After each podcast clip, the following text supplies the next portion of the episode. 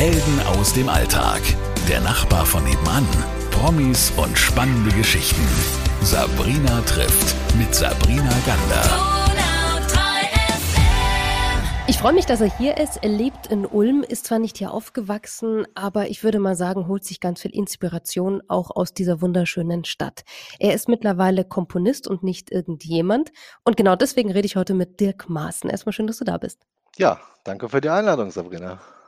Du bist Komponist für Pianomusik, Solo-Pianomusik. Wenn wir darüber gleich sprechen, müssen wir vielleicht ganz vorne anfangen. Du hast mit zehn schon Klavier- und Orgelunterricht bekommen, habe ich gelesen. Ja, also Musik ist eigentlich ein Thema, was mich ähm, bis auf die ersten zehn Lebensjahre aktiv schon mein ganzes Leben begleitet. Genau, ich habe aus eigenem Wunsch meine Eltern so lange äh, bearbeitet, bis ich dann endlich ähm, Klavier- und Orgelunterricht bekommen habe. Äh, ich wurde unterrichtet von dem Küster unserer Gemeinde, der mich auch speziell an die Kirchenorgel ranführen wollte und ähm, vielleicht in mir seinen Nachfolger gesehen hat. Ich hatte da ein bisschen andere Pläne. Ich wollte früher eher dann experimentieren mit elektronischer Musik. Depeche Mode war damals in den 80er Jahren, ja, und es ist ja auch heute noch äh, eine relativ bekannte Band. Das waren so meine Vorbilder. Insofern ist es dann mit dem Organisten nichts geworden, aber die Ausbildung habe ich natürlich trotzdem sehr genossen. Wie kommt man denn trotzdem bitte als Zehnjährige dazu, äh, zu sagen, ich möchte ein Orgel lernen. Wie, wie kam dieses Instrument zu dir oder du zu diesem Instrument? Ja, das war eine interessante Erfahrung. Ich bin in der Grundschule, ähm, wie viele, wahrscheinlich das erste Mal in einem äh, größeren Gottesdienst gewesen. Und also mich hat dieses Orgelspiel irgendwie und die ganze Atmosphäre wahrscheinlich irgendwie so gepackt und ich fühlte mich irgendwie so mittendrin in, in, in so einer Klang, spirituellen Klangwelt, ne, weil das diese Messe natürlich ja auch noch einen anderen Rahmen dargestellt hat. Und es hat mir ein unheimliches Gefühl gegeben, äh, im positiven Sinne, was ich vorher so noch nie erlebt habe. Und da habe ich gesagt, ich möchte auf jeden Fall, es war jetzt gar nicht, dass ich die Kirchenorgel erlernen äh, wollte, ich wollte ein Instrument erlernen. Habe da eher in Richtung ähm, Klavier gedacht, aber es hat sich dann eben so ergeben, dass wir, als wir den Klavierlehrer gesucht haben, den Organisten gefunden haben. Jetzt bist du, das habe ich schon erwähnt, du bist Komponist für Solo-Piano-Musik, ähm, auch für Filmmusik, zum Beispiel für Crossroads, ist ein ganz besonderer Film, der auch bei den Filmfestspielen in Cannes ausgezeichnet wurde. Bis dahin, bis du das wurdest, was du heute bist, und wir reden ja auch noch gleich über das Konzert, das es bald mit dir zu hören gibt, da gab es allerdings noch so ein paar andere Entwicklungen. Dann irgendwann hast du dich von der Musik auch wieder komplett verabschiedet. Warum das? Also natürlich war es für mich damals ein Jugendtraum, äh, ich sag mal in Anführungsstrichen Popstar zu werden und äh, wir haben uns auch alle Mühe gegeben, mit verschiedenen Bandprojekten da was auf die Beine zu stellen. Wir haben auch viel erreicht damals, aber irgendwann habe ich halt schon auch gemerkt, äh, dass es halt schwierig ist, äh, jetzt in der Musik wirklich ähm, so durchzustarten, äh, dass man dann wirklich davon leben kann. Und vielleicht bin ich auch dadurch, dass ich ein bisschen ähm, konservativ erzogen bin, auch ein bisschen sicherheitsorientiert und ich sag mal so, ich habe dann mich für ein Studium entschieden, Elektrotechnik, und habe gesagt, ich möchte auf jeden Fall in diesem Musikbusiness bleiben. Und vielleicht ist Toningenieur ein guter Beruf, äh, in dem ich mich da auch musikalisch verwirklichen kann und der Musik äh, weiter anhafte. Bin aber dann im Studium so ein bisschen, ich sag mal, auf die schiefe Bahn geraten und habe mich dann der Informatik gewidmet, was übrigens auch eine sehr kreative Tätigkeit ist. Mag man gar nicht denken, wenn man damit nicht direkt zu tun hat. Und bin dann wirklich äh, beruflich in eine ganz andere Richtung gelaufen und ähm, bin auch seitdem in der Softwareentwicklung tätig, auch heute noch. Bin also noch voll berufstätig, ähm, leite eine Entwicklungsabteilung bei einem Telematikunternehmen hier in Ulm und habe 30 Mitarbeiter und das macht mir auch riesig Spaß. Ja. Wann hat dich denn die Musik wieder gepackt? Wann ging das los?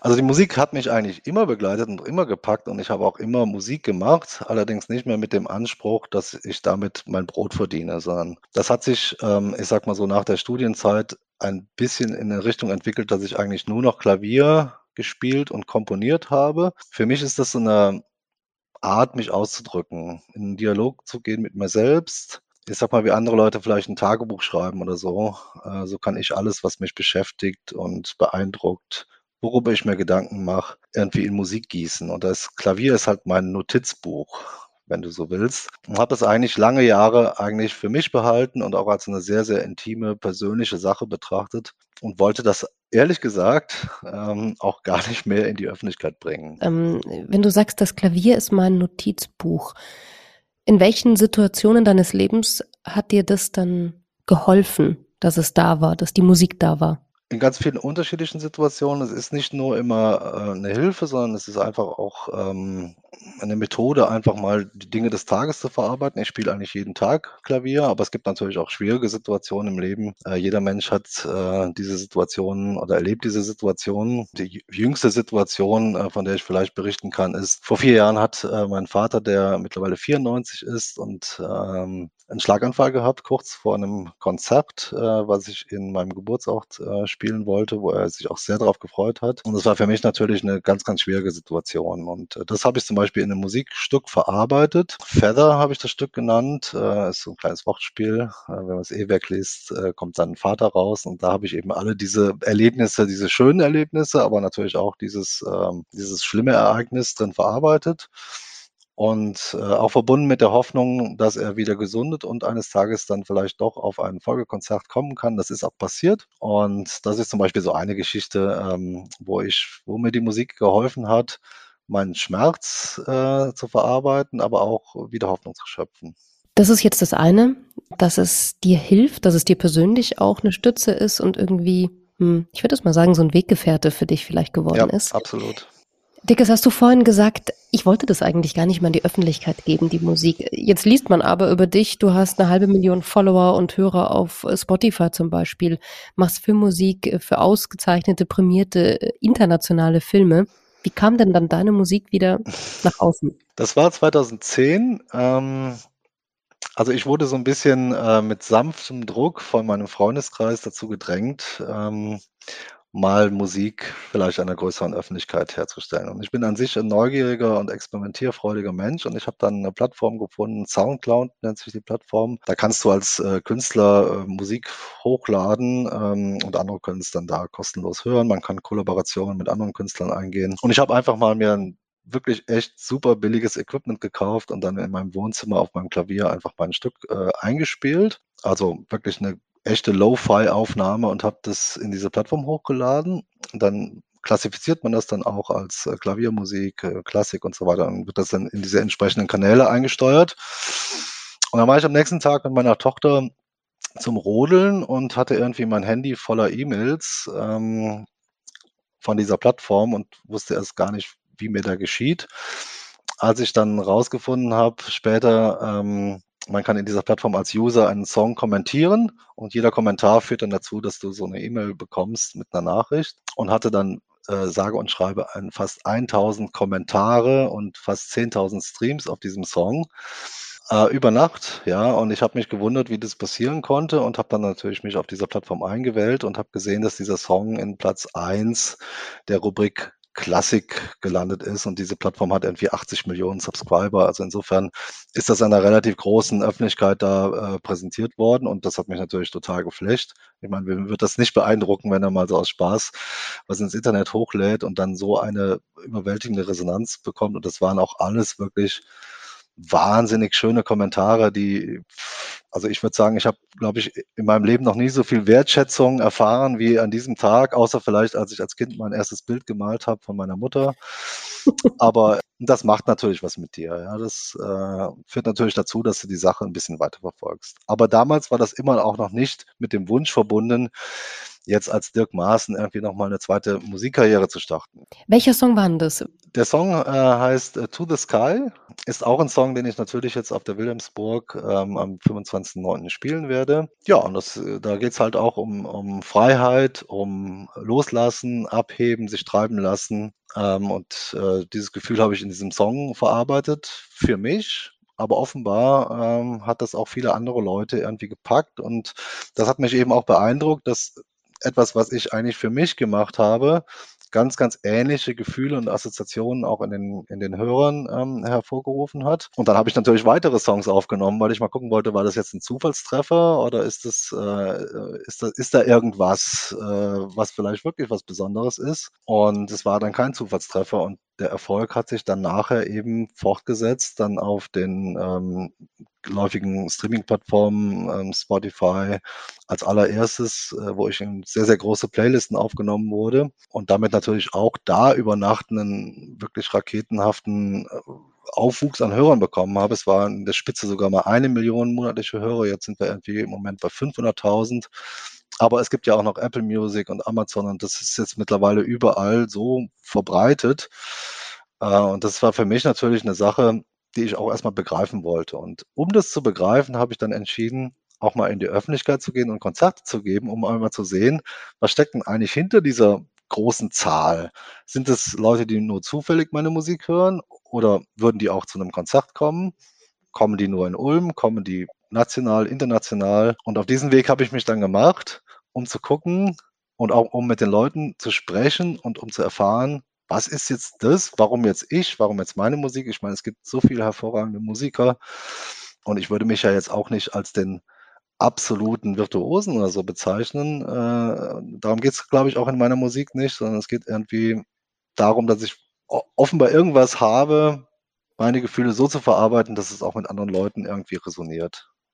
Ich wollte es gerade sagen. Ich wollte dir gerade sagen, in, in der Musik gibt es nicht umsonst den Begriff der Resonanz. Ja.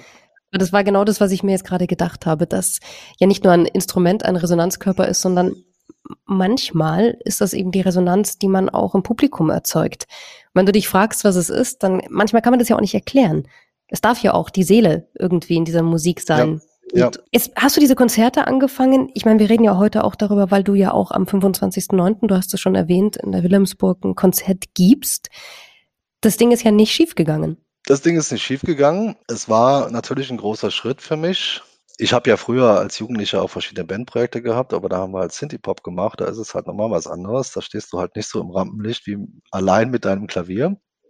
Es gibt in der Softwareentwicklung so einen Begriff, der nennt sich agil. Das heißt, man geht in kleinen Schritten vor, wenn man etwas Großes machen will. Und so habe ich das auch angegangen. Ich habe einfach mal ein Facebook-Event erstellt ähm, und Leute in meinen Proberaum eingeladen für ein kostenloses Konzert bei ähm, schöner Musik und äh, freiem Wein. Ich weiß nicht, warum die Leute so schnell zugesagt haben, ob es der Wein war oder die Musik. Auf jeden Fall hatte ich innerhalb von fünf Minuten waren die ersten sieben Zusagen da und ich hatte dann irgendwie kalte Füße gekriegt, weil es waren Fremde. Ich wollte auch fremde Leute haben und habe dann das Konzert als ausverkauft deklariert nach sieben Zusagen. Die Leute dann äh, instruiert, wo sie hin müssen. Also es war, ich habe dann eine Facebook-Gruppe gemacht und so weiter und habe die dann abgeholt und die waren dann schon sehr überrascht, weil sie haben natürlich jetzt gedacht, jetzt kommt hier der Superstar, der mit einer Million äh, Hörern auf Spotify und ich habe sie dann in meinen meinen Keller gebracht, in meinen Proberaum ähm, im Gründerzentrum. Und die haben sich schon, glaube ich, sehr gefreut, als die Tür aufging und dann da ein Klavier stand, weil die hatten auch ein komisches Gefühl, die haben gesagt, wo sind wir jetzt hier reingeraten? Nein, nein, nein, ich muss dich, ich muss dich da sofort abholen. Wir Radiojournalisten, vor allem auch die, die Musikjournalisten bei uns, wir werden ja auch immer eingeladen, um uns äh, Youngsters oder halt äh, Newcomer anzuhören. Und ich erinnere mich, vor einigen Jahren, man wird gleich merken, dass es doch ein paar Jährchen her ist, wurde ich auch eingeladen in eine ganz kleine, schummrige Bar. Da waren wir nicht mal 15 Journalisten. Hm. Und dann äh, kam ähm, der Verlag und hat gemeint, das ist eine ganz tolle und die kommt ja auch noch aus New York und alle haben gesagt, ja gut, nur weil sie aus New York kommt, ne? Aber die ist wirklich super, hört sie euch halt mal wenigstens kurz an und dann war das Alicia Keys. Na gut, dann steht mir ja noch was bevor. Also du merkst, je kleiner es anfängt, desto besser wird es. Ja, und das war ein toller Abend. Ich meine, ich hatte natürlich dadurch, dass es so ein intimer Rahmen war, die Gelegenheit gehabt, äh, mit den Leuten auch in den Dialog zu treten. Und das hat mich auch motiviert, das dann eben noch ein paar Mal fortzusetzen. Ich habe dann äh, bis zu 30 Leute äh, passen in meinem Proberaum den habe ich dann auch voll gemacht. Damals gab es noch kein äh, Covid. Da konnte man so einen stickigen Raum auch noch voll packen. Und dann habe ich mich irgendwann entschieden, okay, sage ich, ich habe jetzt die innere Festigkeit, ich kann das, ich kann vor Leuten spielen, es macht mir Spaß, es gibt mir was. Ich kann jetzt auch mal ein Konzert äh, spielen und auch mal vielleicht ein Eintrittsgeld nehmen, damit ich meine Kosten gedeckt habe. Und es ging wirklich nur um die Kostendeckung. Ich, ich wollte damit jetzt kein Geld, es ist auch heute noch so, dass ich nicht unbedingt Geld verdienen muss mit der Musik, weil ich ja noch voll berufstätig bin, sondern mir ist die Erfahrung extrem wichtig. Und dann habe ich das erste größere Konzert in Ulm gegeben, größer in Anführungsstrichen, das waren damals auch nur 100 Leute, ähm, weil ich es auch begrenzt habe, weil ich nicht wusste, ob ich mir mehr Publikum zutraue. Ja, und das hat sich dann weiterentwickelt. Ich habe dann verschiedene, mehrere Deutschland-Touren jetzt schon hinter mir und ähm, ja, jetzt bin ich mittlerweile schon so, dass ich jetzt auch schon Säle fülle. Ich habe jetzt den Mozartsaal zum Beispiel in Stuttgart voll gehabt oder in Berlin die ähm, Passionskirche. Also das äh, letzte in der Pauluskirche in Ulm war es auch ausverkauft. Also insofern ist es mir jetzt auch mittlerweile habe ich keinen Respekt mehr vor großen Menschenmengen, weil ich weiß, sind alles nette Leute und ich rede ja auch viel mit denen. Ich habe ja auch vor Covid auch noch jedem die Hand geschüttelt, der reingekommen ist, weil ich einfach wissen, wie gesagt wissen wollte, was sind das für Menschen. Und insofern ist es für mich immer noch eine erstaunliche Entwicklung, eine erstaunliche Geschichte, die ich immer noch so ein bisschen versuche zu begreifen. Und wir gehen jetzt auch international. Wir haben jetzt äh, Konzerte ähm, in, in Holland geplant, in der Schweiz. Türkei ähm, ist jetzt im Moment im Gespräch. Russland hatten wir letztes Jahr, mussten wir leider abbrechen wegen Corona. Also es kommt jetzt einiges. Äh, der Radius wird immer größer, sage ich mal. Wenn man jetzt zu dir kommt äh, und das Konzert in der Wilhelmsburg zum Beispiel anschaut und mit dabei ist, was für eine Musik erwartet einen? Ja, also die Musikrichtung nennt sich, ich sag mal, für die Leute, die eine Schublade brauchen und viele Menschen brauchen das ja. Auch die Musikindustrie braucht das und auch der Plattenladen, damit er das irgendwo einsortieren kann, nennt sich Neoklassik. Was heißt das jetzt? Das ist äh, im Prinzip ähm, Musik, die sich aus verschiedenen Genres bedient, auch aus klassischen Elementen, aber es dürfen auch ähm, Jazz- oder Pop-Elemente drin sein. Also bei mir ist es eher Pop gemischt mit Klassik, würde ich sagen. Moderne Klaviermusik, aber es ist nicht nur Klaviermusik, was ich mache. Ich mache auch orchestrierte Sachen. Allerdings live spiele ich nur Solo-Piano, ich und das Klavier. Ich finde, das ist das Konzept, was mir am nächsten ist.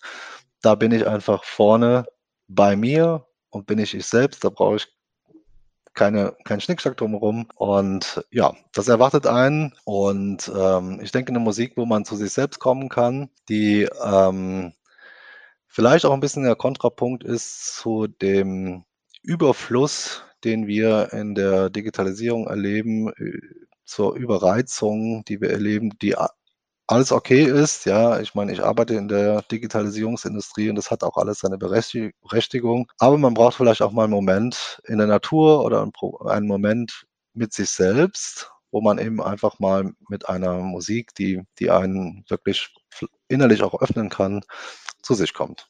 Das erwartet die Leute. Das ist eigentlich ein perfektes Schlusswort. Das Einzige, was ich jetzt noch dazu sagen kann, ist vielen Dank, Dirk, dass du die Zeit hattest, ähm, dass wir heute ein bisschen über deine Geschichte reden konnten. Und ich habe es sehr genossen, dass ich dich in deinen Anfängen sozusagen interviewt habe. Denn wir werden von dir sicher noch Großes hören. Vielen Dank, Dirk Maaßen, und dir alles, alles Liebe. Eine großartige Karriere, ein tolles Konzert in der Wilhelmsburg und wir hören uns wieder. Danke dir. Ich danke dir für die Einladung und wünsche den Hörern auch viel Freude beim Hören. Helden aus dem Alltag. Der Nachbar von nebenan. Promis und spannende Geschichten. Sabrina trifft mit Sabrina Gander.